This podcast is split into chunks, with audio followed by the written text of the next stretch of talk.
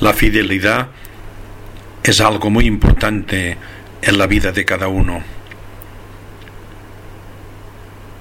No es importante el trabajo que te encomienden, que puede ser de poca responsabilidad y pequeño, o de gran responsabilidad y grande. Tú debes madurar y hacerte hombre y cristiano, tanto en lo pequeño como en lo grande. Lo importante es ser fiel en lo que te encomienden.